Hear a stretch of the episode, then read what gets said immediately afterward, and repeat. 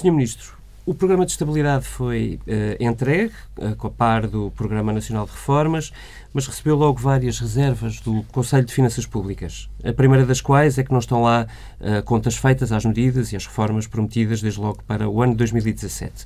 A pergunta inicial é, inevitavelmente, se é possível confiar neste programa. É possível confiar neste programa e parece-me que as uh, críticas que foram colocadas estão dentro do que é o quadro normal que tem sido sempre, de, de análise de todos os programas de estabilidade e refletem um desejo de melhoria destes instrumentos que eu acho que é perfeitamente razoável.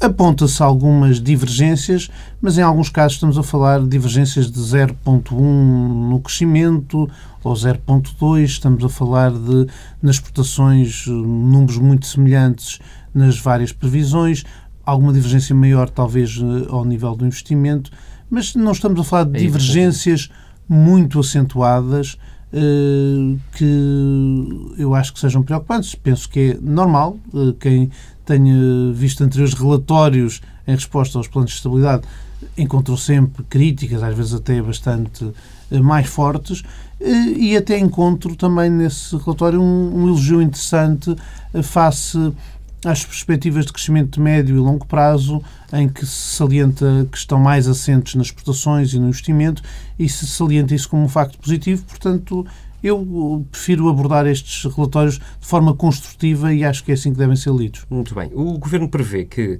em 2017 eh, a economia cresça 1,8%, eh, que é, na verdade, o mesmo que, está, eh, que o Governo estima para este ano. Há um ano no cenário macroeconómico em que participou, Uh, o Partido Socialista previa muito mais, quase o dobro, uh, 3,1%. As estimativas do Executivo anterior, de resto, não eram sequer muito diferentes. Perdoe-me o introito, mas a pergunta é esta. Uh, afinal, a mudança de políticas serve mesmo para acelerar a economia? A mudança de política serve para acelerar a economia. O cenário macroeconómico, foi dito repetidas vezes, não fazia nenhuma previsão baseava-se apenas nas previsões da Comissão Europeia e, como disse, de facto, o anterior governo, baseando-se nas mesmas previsões, e atingia as medidas resultados, que tinha previstas, não é? Exatamente. Ou seja, o que usávamos eram as previsões da Comissão Europeia e víamos o efeito diferencial no crescimento das medidas que introduzíamos. Como disse, quer dizer, com as previsões que havia nessa altura, as previsões que fazíamos não diferiam muito das do Governo, com a revisão que houve eh, das previsões, não só em Portugal, mas a nível eh, global, com algum arrefecimento da economia global, eh, as nossas previsões também mudaram, mas não há nada de novo aqui, porque isso já foi apresentado também no orçamento. Sim, mas é uma diferença muito grande, não é? De 3.1 para 1.8, ainda estamos a falar de uma diferença de crescimento muito substancial claro, e, aliás, apresentando um crescimento uh, moderado, muito em linha com, o que, com, com a evolução mais recente, digamos assim. É, é suficiente? É uma, é, para mim, obviamente que é uma aceleração que não é tão forte como eu gostaria. Isso é, obviamente, o que tenho aqui que registar. Eh, todos nós gostaríamos de uma aceleração do crescimento mais forte. O que verificamos foi que o cenário macroeconómico foi apresentado uh, ainda no, na primeira metade do ano passado. Na segunda metade de, de 2015, do, do, ano anterior, houve um arrefecimento que é reconhecido por todas as instituições. Houve um arrefecimento no terceiro trimestre e também no quarto, uh, com algumas razões uh, pontuais. Estamos a falar, por exemplo, da situação em Angola, que teve algum arrefecimento nas exportações. Estamos a falar de alguns fatores uh, que são importantes, mas que, que, que são fáceis de identificar. mas eu penso que é também com base nesse arrefecimento que houve alguma alteração das previsões. O que nós estamos a fazer desde o início é trabalhar para inverter essas expectativas e trabalhar para inverter esse cenário. A aceleração dos fundos comunitários tem muito a ver com isso, tem a ver com eh, acelerar o investimento. Empresas que estavam à espera para investir, porque estavam à espera de resposta, porque estavam à espera de eh, receber dinheiro do, dos fundos comunitários, começaram a investir. E o que vimos foi que nas novas candidaturas, eventualmente refletindo essa eh, percepção nas empresas de que o dinheiro já está a chegar, eh, houve um aumento muito grande do número de candidaturas, houve um aumento grande mas... dos montantes das candidaturas e é um pouco uh, esse trabalho que temos que fazer, mas temos que fazer de, Eu, com força, claro. Percebendo o argumento dos fundos comunitários, é evidente que os fundos comunitários estariam cá com o governo anterior e com este governo. É um instrumento que Sim, é já que estaria Não estavam a chegar às empresas, estavam parados e agora estão a chegar às empresas. Esse é um só, estou a dizer, só estou a dizer que o atraso na chegada dos fundos comunitários, as empresas quando sabem que têm incentivos e quando concorreram a incentivos, ficam muitas vezes à espera, eh, os, os, os incentivos e os fundos comunitários têm, nesse caso, um efeito contrário ao desejável. Em vez de acelerarem e fazerem com que haja mais investimento, as empresas, como estão à espera de resposta, ficam à espera para saber se investem ou não investem. Mas isso foi uma questão pontual, não era, obviamente, uma estratégia do anterior governo, não estou minimamente a imputar esse género de responsabilidade, mas isso aconteceu até por razões técnicas do, do, do atraso dos pagamentos e, portanto, eu penso que houve no final, eh, já no terceiro trimestre e no quarto trimestre do ano passado, algum, uh, alguma, alguma desaceleração, outra teve a ver com fatores internacionais, mas alguma desaceleração da economia teria também a ver com isso. E, portanto, uma das primeiras coisas que quisemos inverter com o plano 100, mas que continuamos, foi a aceleração da execução do Portugal 2020 uh, eh, e Estamos agora, já ultrapassamos os 100 milhões nos 100 dias, estamos agora a aproximar-nos dos 200 milhões e ainda estamos longe dos 200 dias. Portanto, uh, o que temos é que continuar este trabalho. Uh, não, é, este não estamos porque... satisfeitos, estamos a trabalhar para fazer mais. O, porque estava a falar de incentivos e é um ponto que é dos incentivos internos, uh, para além da conjuntura interna, externa, que é verdade, piorou. Uh, também se deve colocar em cima da mesa a questão dos, do, das políticas internas. Uh, falando do, do, das reversões, nomeadamente de políticas, mas também de uh, medidas como de privatizações, queria perguntar-lhe se algumas dessas políticas, por exemplo, na área laboral que se anunciam ou de reversões de privatizações, não trazem dificuldades às próprias empresas, até as que ficam na esfera pública, de alguma maneira, se tem recebido queixas de empresas envolvidas ou de empresários que tenham uh, mais medo do que ainda aí vem. Se há coisa que não tem sentido nos empresários é medo.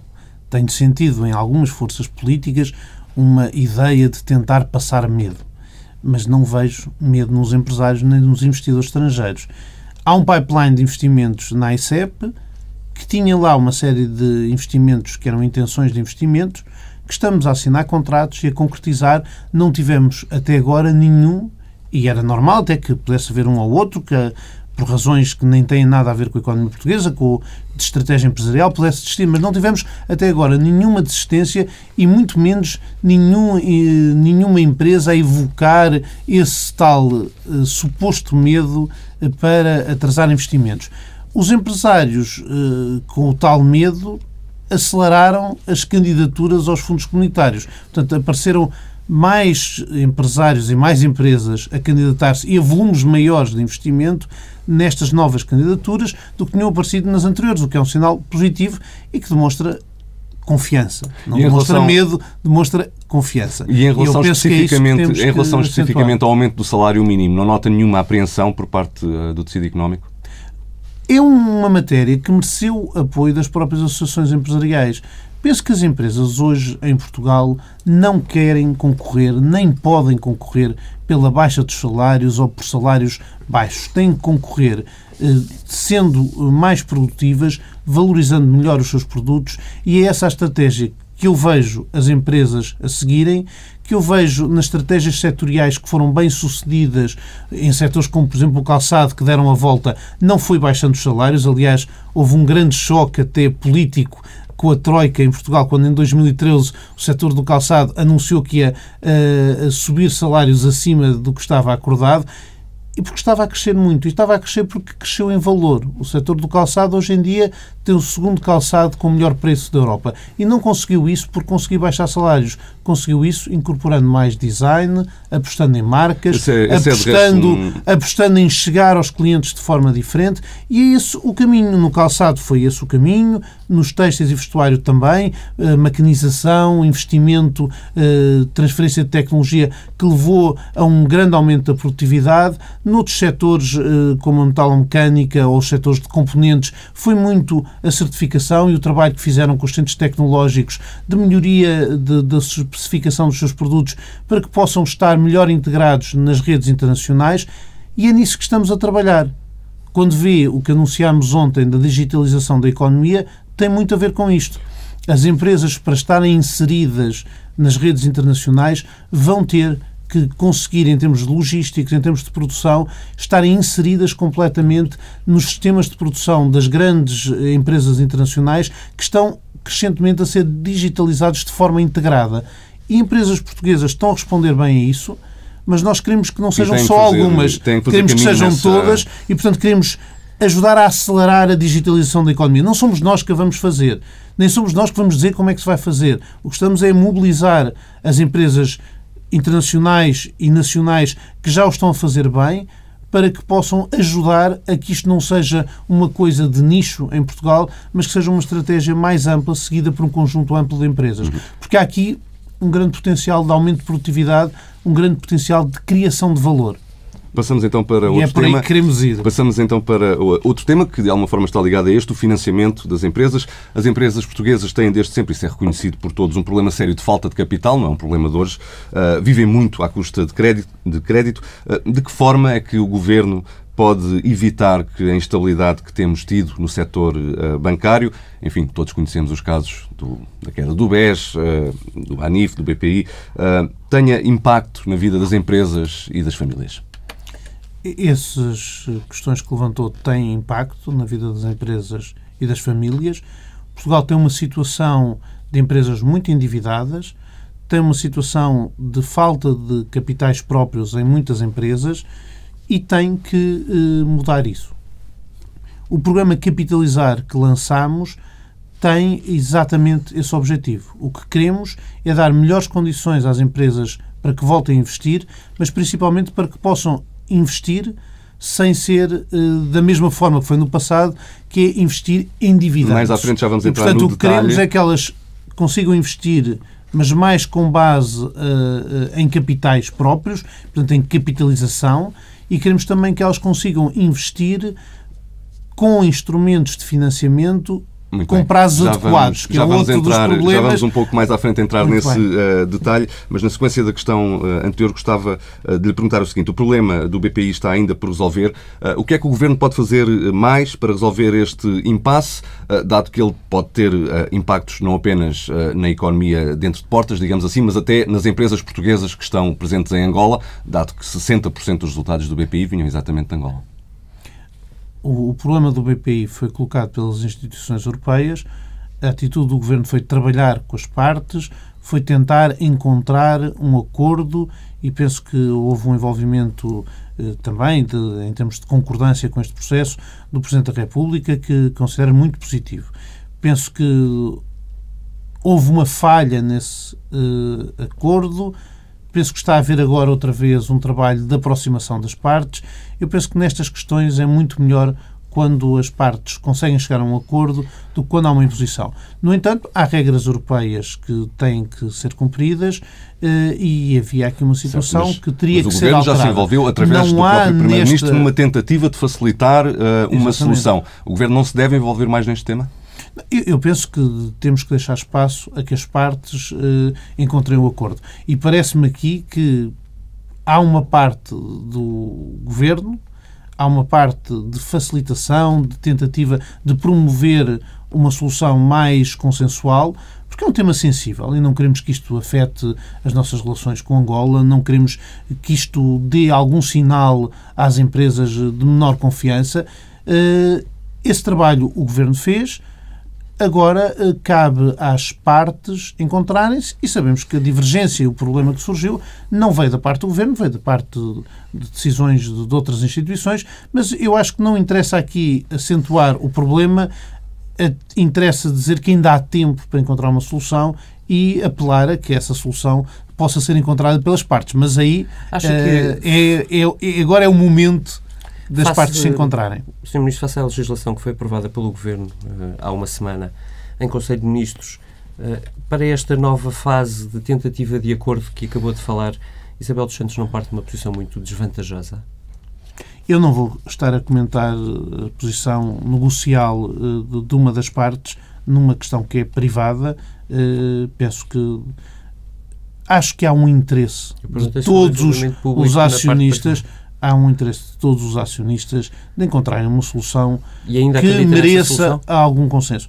Eu penso que acredito e penso que uh, os, os, os, principais acionistas também acreditam, senão não estariam uh, outra vez a conversar uh, e a tentar encontrar soluções. Uh, e, portanto, pois eu não sabia que é, eles estavam de volta a conversar e por não, isso eu penso, eu penso que Eu penso que continuam. O próprio Presidente da República salientou que ainda há dois meses até a entrada desta legislação. Eu penso que temos que dar esse espaço sem nenhuma certeza que vai haver consenso, mas mesmo que não haja consenso, há uma solução e nada disto põe em causa a estabilidade do BPI, que é um banco importante do sistema português. E já agora, só para fechar este bloco, uh, reflexos das, nas empresas portuguesas em Angola, ou seja, uh, consequências para essas empresas portuguesas não vê que vão acontecer? Não, eu penso que os problemas das empresas portuguesas em Angola são outros. Neste momento são os problemas que, que Angola vive e que são conhecidos e são uh, o que houve de, de uma economia que estava a crescer e a criar muitas oportunidades em empresas portuguesas e que devido aos preços do petróleo, que foi o que se alterou e que é a principal exportação de Angola, uh, está neste momento a ter um crescimento negativo.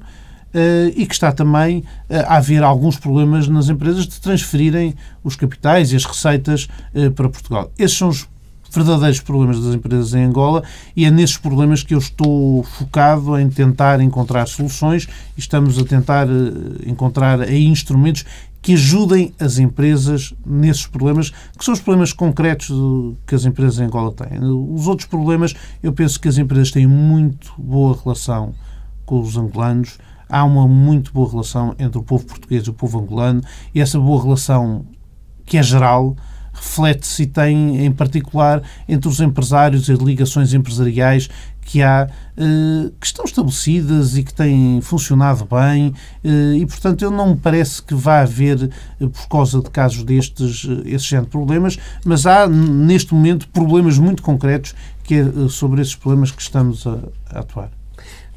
Nos últimos anos houve muitas ajudas públicas à banca, mas isso de todo se refletiu em muito maior concessão de crédito. É uma evolução, mas é uma evolução tímida.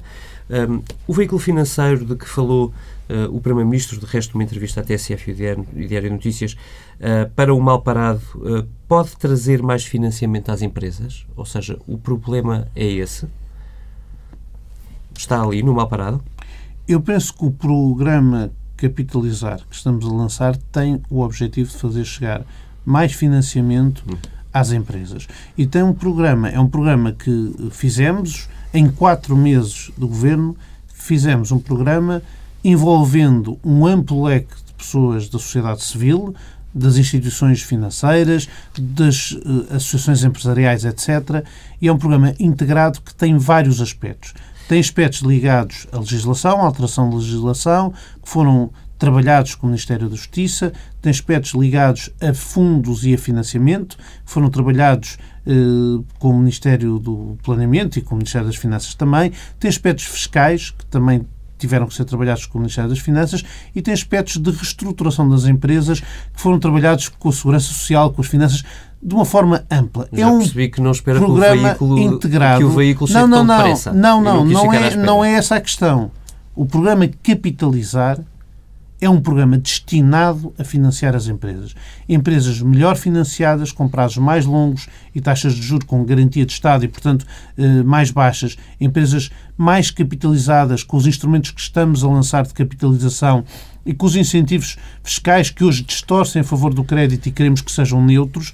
Empresas mais capitalizadas são empresas que também serão mais seguras para a banca. Mas para nós, o primeiro objetivo é esse os outros, o outro tipo de instrumentos, instrumentos eh, para o setor financeiro, são instrumentos que estão ainda a ser trabalhados, que estão a ser trabalhados com, com o Ministério das Finanças, mas são uma fase diferente. Em concreto, no programa Capitalizar, o que temos é já um conjunto amplo de medidas com um consenso amplo e transversal do Governo e com forte apoio político do Sr. Primeiro-Ministro, obviamente num processo que foi liderado pelo Ministério da Economia, mas um processo que, sendo liderado pelo Ministério da Economia, envolveu não só muitos outros ministérios, mas muitos dos stakeholders, muitas das, das instituições, e, portanto, não é um projeto que estamos a fazer pelas nossas ideias, estamos a fazer já em conjugação. E eu penso que este projeto vai fazer a diferença nas empresas que se estão a reestruturar, nas empresas que querem crescer e que têm algum acesso ao crédito, mas não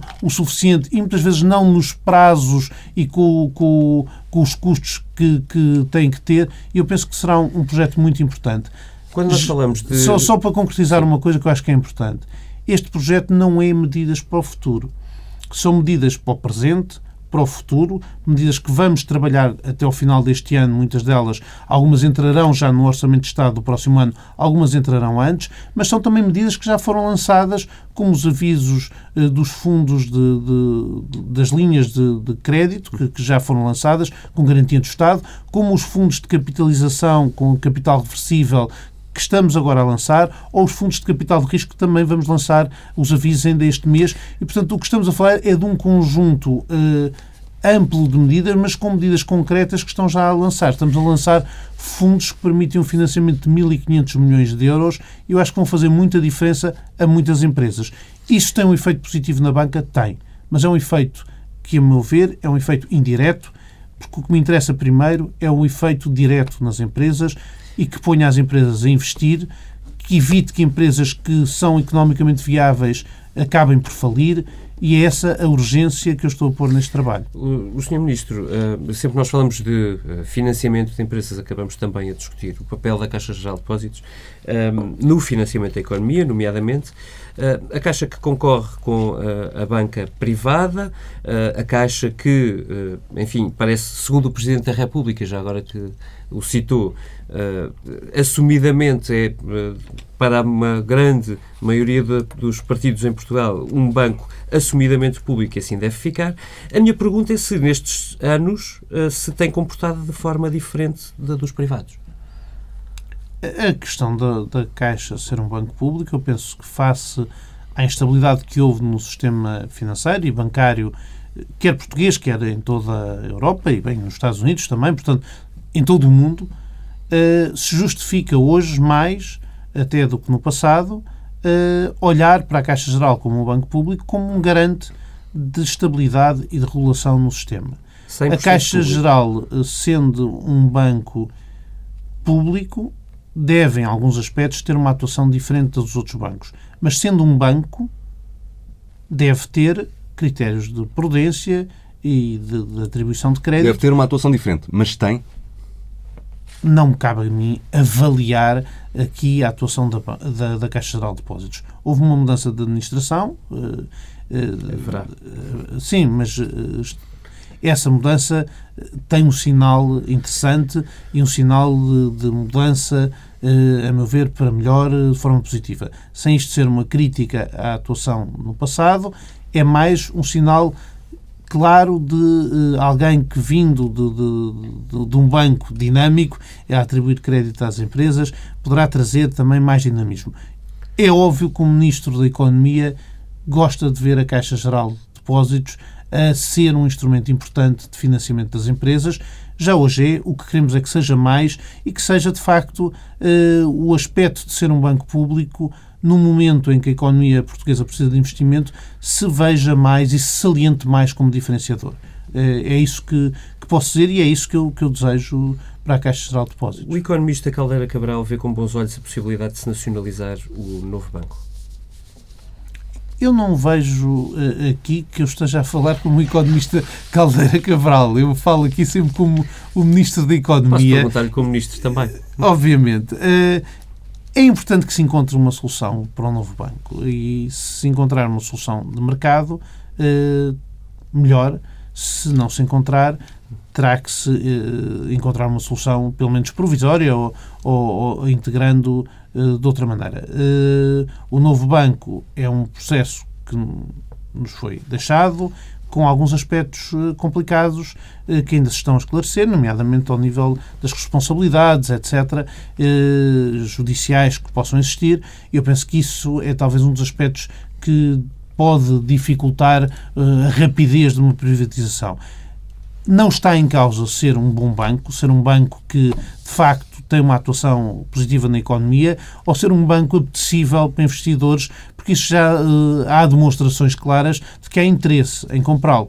É mais uma questão de se tornar mais claro e mais esclarecido quais são as questões de litigância, etc., que estão envolvidas, e eu penso que é esse, são esses aspectos que têm que ser esclarecidos, eh, portanto, mas que não, não vos posso esclarecer aqui, Já que... eh, nem eu penso que ninguém os pode esclarecer eh, dessa maneira. Já que uh, falamos do uh, novo banco, não resisto uh, a perguntar-lhe, apelando à sua capacidade de síntese na resposta, se a dita espanholização da Banca Nacional pode ser prejudicial para as empresas.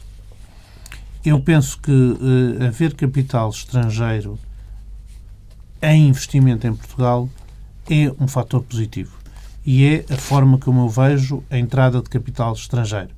Capital estrangeiro pode vir da China, pode vir da Alemanha, e temos muito bons investimentos alemães e anunciámos alguns. Tivemos uh, vários investimentos que anunciei uh, franceses muito positivos na nossa indústria uh, e também na parte de investigação. Tivemos investimentos, eu tive com o Banco Inter um investimento uh, espanhol, uh, de um banco independente. Eu Mas penso questão, que na banca, para mim, o que é mais importante é que entre que capital entre, que haja uma situação em que se garante que se mantém concorrência no setor e não uma situação que diminua a concorrência no setor que haja uma situação em que quem entre tenha então capacidade de dar mais crédito às empresas, eh, e não eh, situações eh, em que as dificuldades de quem entra por se endividar para comprar o banco ou qualquer outra situação desse género diminui-se o crédito às empresas. São essas as preocupações que eu tenho. Mas, não, mas quando, não mas... são com a cor ou com a nacionalidade. Mas, a, questão, a questão, se me permite, não se coloca só na, na origem do, do, capital, digamos assim. Se uma empresa portuguesa for concorrente de uma empresa espanhola em determinado setor, imaginemos o turismo, por exemplo, se um banco tiver que escolher entre dar um crédito a uma ou outra, isso não coloca aqui uma, uma situação que pode ser preocupante para as empresas portuguesas? Eu penso que em Portugal temos muitos bancos a darem crédito a empresas que são concorrentes umas das outras em Portugal e a darem crédito a empresas portuguesas e empresas espanholas que concorrem Portanto, noutros setores. Não, não parece que seja esse o critério de avaliação eh, da banca. Muito bem, vamos então uh, mudar de tema. Combustíveis. Os preços voltaram uh, a subir esta semana. Já falou com o Ministério das Finanças para perguntar quando desce o imposto? Há negociações eh, sobre os combustíveis e foi estabelecida uma regra e, portanto, será de acordo com essa regra que, que serão eh, reavaliados os impostos. É só isso que posso acrescentar sobre esse assunto, mas é isso que se está a fazer. Houve outros aspectos que também surgiram na negociação. A negociação não está totalmente encerrada, mas está é a ser bem está a ser bem conduzida. Eh, e na negociação o que nos interessou principalmente foi algo que afirmamos desde o início, que era eh, que este aumento da tributação não afetasse eh, ou que se tentasse ter algumas medidas para minorar o impacto, principalmente no setor eh, das transportadoras. E, e essa a nossa preocupação e, de facto, é nesse sentido que vamos sempre atuar no Ministério da Economia. Pedir às pessoas que não abasteçam em Espanha não é pedir-lhes que façam escolhas que não são racionais? Esse foi um enorme equívoco criado pela, pela se calhar, declarações tiradas de contexto. Eu uh, o que fiz nas declarações que fiz foi apenas constatar o óbvio. Quando as pessoas põem uh, gasóleo ou gasolina em Espanha, pagam impostos em Espanha. Quando põem em Portugal, partam em Portugal. Não fiz nenhum julgamento moral, nem nunca falei de patriotismo, ou seja o que for. É uma situação que acontece há muitos anos e é uma situação que, se calhar, algumas das medidas que estamos a propor pode uh, levar a minorar. Trabalhar para soluções é o que nós queremos e nas negociações que tivemos foi sempre essa a nossa atitude e a minha postura também. Não alimento polémicas e acho que se criaram muitas polémicas à volta de questões tiradas fora do contexto eh, que eu não quero de todo alimentar. Eu vou fazer de advogado do diabo, Sr. Ministro. As empresas de transportes queixaram-se e o Governo uh, atendeu e está uh, a trabalhar em medidas para compensar uh, face a essa diferença, a essa diferença de preços de combustível entre Espanha e Portugal. Um, se os cidadãos front, das fronteiras de Portugal e de Espanha se queixarem, o Governo também vai atender aos seus protestos? É de facto isso que não aconteceu. O que aconteceu foi, desde o início, o Governo ter ponderado medidas de compensação, de minorar o impacto nas transportadoras pelo papel que têm na economia. Isso foi o que aconteceu desde o início. E, portanto, o que depois se tinha era que em conversa com os interessados, também perceber que tipo de medidas era possível e que tipo de medidas é que eram vistas como interessantes ou não, para estarmos a fazer medidas eh, que minorassem, que depois os próprios interessados considerassem que não eram as mais interessantes, não tinha. Mas isto foi algo assumido desde o início, não foi uma questão que tivesse surgido só depois de haver protestos, etc. Eh, e não queria, de facto, alimentar aí mais polémicas. As empresas de transporte não serão, de todo modo, pelo que percebi de uma uh, deslocação à Assembleia da República, julgo que sua, uh, não serão as únicas beneficiadas pelas medidas que estão a ser estudadas. Já tem uma ideia de uh, que se as empresas de transportes de pessoas, por exemplo, também podem ser. Eu, assim, eu não tenho mais nada a acrescentar sobre isso, porque há negociações em curso eh, e também a parte de transportes passageiros, etc., está no Ministério do, do Ambiente e não queria estar eh, agora a imiscuir-me nessas áreas. Mas não tenho mais nada a acrescentar sobre esse assunto. Uh, vou passar muito rapidamente para um outro tema que tem sido, aliás, discutido, também depois de protestos de, dos taxistas, as medidas para compensar, um, uh, as medidas para ajudar uh, esse setor já estão desenhadas, eles estão de novo na estrada, hoje prometeram um manifesto, um, como é que estão, hoje sexta-feira, uh, hoje como é que estão as negociações? Estão a ser conduzidas pelo Ministério do Ambiente. Confesso, é consigo. Preferia, confesso que preferia falar de uma série de outras medidas. Olha, ainda ontem estive numa escola de turismo uh, e estive com o Sr. Presidente da República numa escola muito interessante em Porto Alegre que desenvolve um trabalho muito interessante de capacitar os alunos para um setor que está a crescer e era uma área em que estava a haver desinvestimento da parte do anterior governo, eventualmente por falta de verbas ou porque havia uma outra estratégia, mas é uma área em que estamos a apostar.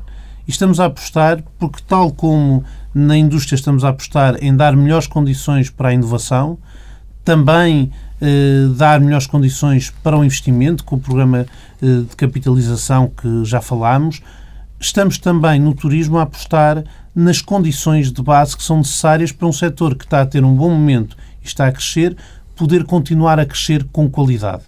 E o turismo, para crescer com qualidade, tem que ter trabalhadores qualificados, tem que ter trabalhadores com uma boa formação e estas escolas do Turismo Portugal são um exemplo muito interessante. Tem uma taxa de empregabilidade de 85%, 90%. Esta de Porto Alegre, que fomos visitar, tem uma taxa de empregabilidade de 100%. Eh, e é um exemplo muito interessante, não só de desenvolvimento regional, mas também de formação. Estas escolas são um exemplo de como se pode ajudar a criar melhores condições para que o crescimento seja sustentado e seja sustentado um crescimento com qualidade. Outros exemplos no turismo são, por exemplo, o que estamos a fazer de edifícios públicos que queremos eh, requalificar para estarem prontos para atrair investimento estrangeiro eh, ou públicos. nacional. Sim, edifícios públicos, nomeadamente alguns edifícios com património histórico, que estão hoje ao abandono ou a não ser utilizados para coisa nenhuma e que queremos que sejam. Eh, oferta turística diferenciadora. Queremos que sejam uh, oferta turística diferenciadora e que, ao mesmo tempo, abram esses edifícios restaurando-os e os abram à sociedade. E temos outros projetos, como por exemplo o Wi-Fi nas zonas históricas, que é uma questão muito interessante para que os turistas que visitam Portugal se sintam em casa, mas também para criar uma base onde podem surgir muitos negócios, nomeadamente startups, que podem utilizar essa base do Wi-Fi para vender novos serviços aos clientes, etc. Também, não, obviamente, obviamente. Eh, mas a questão é, nestas questões, o que eu gostaria de dizer aqui é, eu podia vir aqui com números, os números de fevereiro, um crescimento de 9,5% das receitas do turismo são extremamente positivos. Mas eu não estou preocupado com os números de março ou de abril. Eles vão ser bons o que me interessa é o preocupar-me com como vai ser o próximo verão e como vão ser os três ou quatro verões a seguir. E se não investirmos na qualificação, o que sabemos é que daqui a três ou quatro anos vamos ter uma oferta turística que não vai encontrar as pessoas com as qualificações certas. Se investimos no Wi-Fi, o que sabemos é que se calhar já no próximo ano e no outro a seguir Sim, vamos ter turistas a ter uma experiência mais interessante em Portugal. Os empregados do setor, os patrões do setor do turismo, os empregadores, digamos assim, ou de, donos, uh, têm uh, levantado uma questão sobre uma matéria pendente no Governo tem a ver com a legislação laboral. É possível no setor do turismo um, manter a regra que o Governo tem, tem como preferencial de que trabalho temporário não conta? O que queremos fazer com o setor do turismo é trabalhar para lhe dar melhores condições. uma das questões que há no setor do turismo é a sazonalidade e a sazonalidade que leva uh, a que esses aspectos laborais se coloquem. É óbvio que em qualquer legislação têm que ser tidas em conta questões setoriais eu penso que no turismo serão sempre tidas em conta as particularidades do setor. Mas do outro lado, o que estamos a trabalhar é em reduzir a sazonalidade. Ainda ontem, em Porto Alegre, tive eh, numa unidade hoteleira que está cheia eh, completamente cheia neste período, que é um período de baixa procura. Está cheia porque se diferenciou. E nem todas as unidades vão fazer projetos deste género, mas esta diferenciou-se porque acolhe estágios de remo e neste momento está cheia porque vai haver os Jogos Olímpicos e as equipas do norte da Europa precisam de vir para países onde os lagos não estejam gelados para, para treinar, só que este hotel preparou-se para essa oferta. E há vários outros exemplos destes. Tive há pouco tempo uma marca automóvel que fez uma promoção enorme com clientes. Estamos a falar de várias promoções para, para vários veículos, eh, à volta de 60 mil eh, clientes diferentes em época baixa que vêm fazer ocupação hoteleira para o Algarve a Web Summit é mais uma forma eh, de trazer gente a Portugal e gente diferente e de diferenciar Portugal como destino e turístico, com, embora com objetivo, tenha objetivos muito mais amplos do que esses. Com é? o objetivo até que muitos deles fiquem cá, mas não temos tempo para desenvolver não, mas, esse, mas, esse atenção, tema. por exemplo, uh, a atração de conferências foi feito um grupo de trabalho uh, específico para isso, para atrair mais conferências para Portugal. Portugal tem ótimas condições para isso. E isso é, são aspectos que podem diminuir a sazonalidade. Referia mais é um ao aspecto de importante. atrair startups estrangeiras para Portugal, mas não, infelizmente é não temos tempo para, para é desenvolver esse tema. Uh, Perguntava-lhe sobre um outro tema que é a tarifa social na eletricidade. Afinal, quem paga? Como é que se garante que os fornecedores, uh, que em tese devem garantir o acesso à tarifa social de um milhão de famílias, uh, não transferem o custo para o consumidor final? Não, isso está garantido porque é o que está no acordo, é que o, o no, no, acordo sobre a tarifa social, é que a tarifa social é paga pelas empresas produtoras. Sim, mas o mercado é livre, como evitar que... O mercado, uh... o mercado é livre, mas o que estamos a verificar é que não há uh, nenhuma alteração aí e mesmo, por exemplo, no gás, o que estamos a ter é descidas de preço ao mesmo tempo que se está a introduzir a tarifa social. Eu não parece que esse seja um problema. O problema que havia com a tarifa social era haver pessoas que tinham direito a essa tarifa, mas que não tinham acesso à tarifa por falta de informação, etc. Sim, era um, também um, processo, era um processo, e não quero aqui fazer nenhum processo de intenção contra as empresas, mas é um processo em que os incentivos estavam todos invertidos, em que quem tinha que divulgar junto dos consumidores que eles tinham direito a um desconto era uh, quem, no fundo, era prejudicado com esse desconto. E, portanto, o que estamos a fazer é uma forma diferente de fazer passar essa informação e, obviamente, o que esperamos com isso é que se alargue o âmbito das pessoas que, tendo direito a beneficiar uh, da tarifa social, acabem por beneficiar da tarifa social, que era isso que não estava mas, a acontecer. Mas não se estará. Uh, Estamos a falar de alguns dos consumidores mais pobres. Mas de forma, uh, de forma sintética, não, não, se estará a subcarregar este setor. Já paga, uh, já paga tributação especial, enfim, a, a, famosa questão das rendas excessivas, não é? O combate que houve às rendas excessivas. agora, Eu pagar, não gosto de entrar em cavalgadas sobre rendas excessivas também não vou uh, dizer que é um setor vítima e que está a ser atacado. Não, eu penso que é um setor que tem que ter eh, os seus lucros, deve ter lucros normais e, neste caso, não está a ser atacado. Isto é algo que está nos contratos e há coisas que estão nos contratos que às vezes são favoráveis às empresas deste setor e que estamos a tentar rever, mas que temos que ter esse cuidado. Há outras coisas que estão nos contratos e que estão, são menos favoráveis, mas que são favoráveis aos consumidores e aos consumidores mais pobres e não poderíamos deixá-las ficar uh, nos contratos, mas a não serem aplicadas. Sobre as startups, que disse não tínhamos tempo, temos que ter tempo para falar das startups, pela primeira vez temos um governo que as põe na prioridade das Combinamos suas desde já uma outra entrevista noutra altura. Então vamos ter outra entrevista sobre, isso. isso. E já agora, Porque eh, para mim, para, esse é um para rematar e cruzando precisamente com, com isso. Um, Queria lhe perguntar se é difícil manter um discurso positivo nesta conjuntura. Eh, e enquadro muito rapidamente com tanta pressão externa, ainda com tantas condicionantes internas, eh, nomeadamente financeiras e orçamentais, e com esta maioria que era improvável há seis meses, é difícil manter esse discurso? Não. É ir às empresas, é jantar com os empresários, é almoçar com os empresários, é reunir com os empresários. É quando se está com os empresários, o que se vê é imensos exemplos positivos.